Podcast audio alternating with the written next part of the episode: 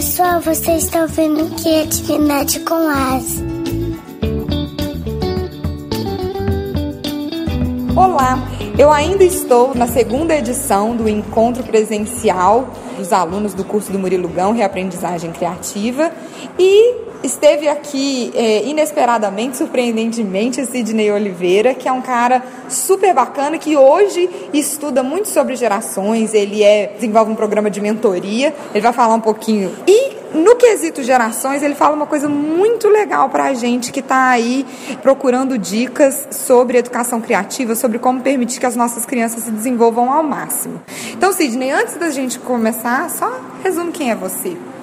Bom, hoje eu sou um mentor, escritor, tenho feito muito trabalho estudando a educação, estudando o jovem de hoje e tentando aumentar a autonomia dele através do aumento da maturidade. Maturidade não é uma coisa que a gente alcança fácil. A maturidade ela vem com as consequências das nossas escolhas. Porque se eu fiz a escolha, eu não consigo repassar a culpa. Então eu tenho que absorver a consequência da minha escolha. A única forma útil de você absorver a consequência da escolha é você aprendendo com ela. Uhum. Se a escolha que você fez teve uma consequência ruim ou boa, é você quem vai atribuir. Uhum. O bom e o ruim é o teu aprendizado. Uhum. Quanto mais eu aprendo com a consequência das minhas escolhas, maior a minha maturidade. Quanto uhum. maior a minha maturidade, maior a minha autonomia. Se nós pensarmos hoje como pais ou como educadores de um modo geral, todo o trabalho de educação ele não tem a ver com a entrega de conteúdo. Muitas vezes eu vejo o professor muito preocupado em passar a matéria, uhum. como se isso fosse educação. Não, hoje eu diria que a própria internet supera em muito qualquer aula bem dada, porque a internet é mais sedutora, a internet tem recursos que são muito mais é, diversos e muito mais, mais interessantes, muito dinâmicos. mais atraentes, assim, e é, e é novidade atrás de novidade. Uhum. Quando a gente pensa no papel de educar, tem a ver com dar autonomia. Eu gosto muito do exemplo da travessia da rua. Se a gente pegar, atravessar a rua e pensar numa criança, você dá instruções para ela sobre atravessar a rua. É normal. Uhum. Olha para a direita, olha para a esquerda, farol vermelho, atravessa na faixa. Você dá instruções. Uhum. Isso sozinho não garante que ela consiga atravessar de uma maneira é, segura. Uhum. Ela talvez não saiba ler ainda todas as possíveis consequências, mas ela é criança ainda. À medida que a gente começa a atravessar junto com ela, a gente deixa de ser professor, passa a ser treinador. Ou seja, é, o professor ele transmite a, a informação, a instrução. Ah. Só que eu preciso ampliar a maturidade, então eu tenho que me transformar em treinador. Pega na mão e atravessa junto e vai checando se ele está transformando aquela informação, aquela instrução em realidade. Uhum. Até aí a gente já tem os dois elementos mais comuns que os pais adotam num primeiro momento você dá instrução para a criança, no segundo momento você treina a instrução para a criança. Uhum. Escova o dente, escova o dente, escova o dente. Quer dizer, ele tem que treinar isso até um dia que ele ganha autonomia. Quando o pai e a mãe falam para o filho, atravessa a rua com cuidado, ele não tem que dar novamente a instrução e não tem que segurar na mão da criança. Porque um dia essa criança vai precisar atravessar autonomamente. Nessa hora eu diria que é o mais difícil atualmente, porque nós, de um modo geral, temos olhado para as crianças e achado que elas não têm condição. Então nós ficamos o tempo todo na instrução, na instrução, na instrução, pouco treinamento prático, quer dizer, dificilmente a gente expõe a criança a alguma coisa. É, e assim, com o tempo, ela demora muito para atravessar a rua sozinho. Ou seja, ela começa a não ter segurança de que ela é capaz de atravessar a rua sem ter o pai ou a mãe por perto. Esse movimento, é claro que eu estou dando um exemplo muito simples, mas se você transforma isso em realidade de vida, você vê hoje é, os jovens, principalmente, eles já são reflexo dessa mudança de comportamento. É, os jovens de hoje eles são muito mais dependentes dos pais, eles são precoces em alguma coisa. Eles falam assim: não, eu vou ficar varar a noite numa festa, até as quatro da manhã. Uhum. O pai que está vivendo isso fala, ah, eu só ficava até as 11 da noite, o jovem de hoje tem mais autonomia. Não tem não. Ele fica até as 4 horas da manhã porque o pai e a mãe têm o WhatsApp, tem o monitor e o pai e a mãe busca. E mais ainda, agora nem está mandando buscar, agora não busca, agora ele manda o Uber buscar, né? Para não gerar tanto desconforto. Parece que ela tem mais autonomia, mas não tem. Na realidade, você tem mais controle sobre esse uhum. indivíduo, ele se torna dependente dessa estrutura. Ou seja, hoje um jovem fala: Não, eu vou é, na festa e vou voltar 4 horas da manhã. Nossa, puxa vida, parece adulto. Ele volta de Uber. Legal, quem está pagando Uber? Se o pai ou a mãe tirar o cartão, ele consegue voltar às quatro, porque é inseguro, ele não vai ter recurso, ele não trabalha. Por que, que nós estamos vendo os jovens de hoje demorando para sair de casa? Porque não são autônomos. Eles são dependentes de uma estrutura provedora e não expositora dos riscos, das consequências. Quer dizer, quanto mais tarde eu faço isso, mais as etapas da vida do jovem ela vai se expandindo. Então nós vemos hoje com muita facilidade jovens com 30, 32, 35 anos de idade ainda morando na casa dos pais.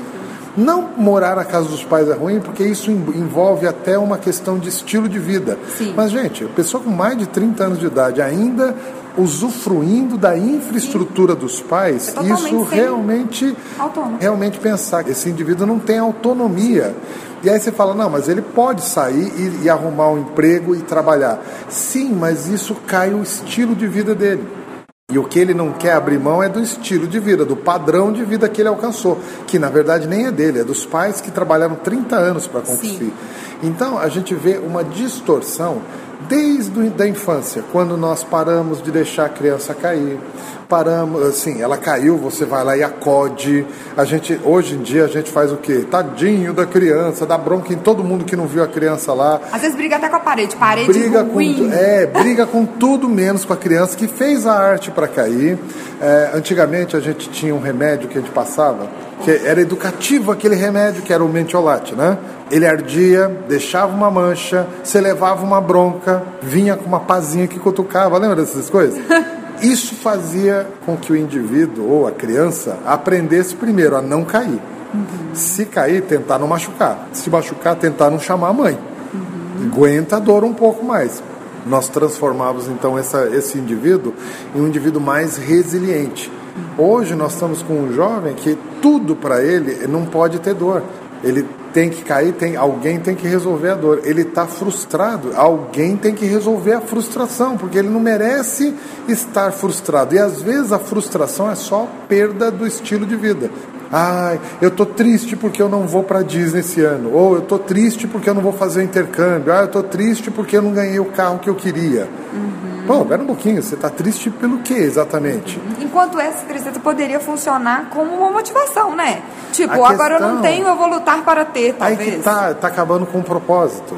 A ah. gente vê o jovem de hoje meio que não lutando por propósitos dele.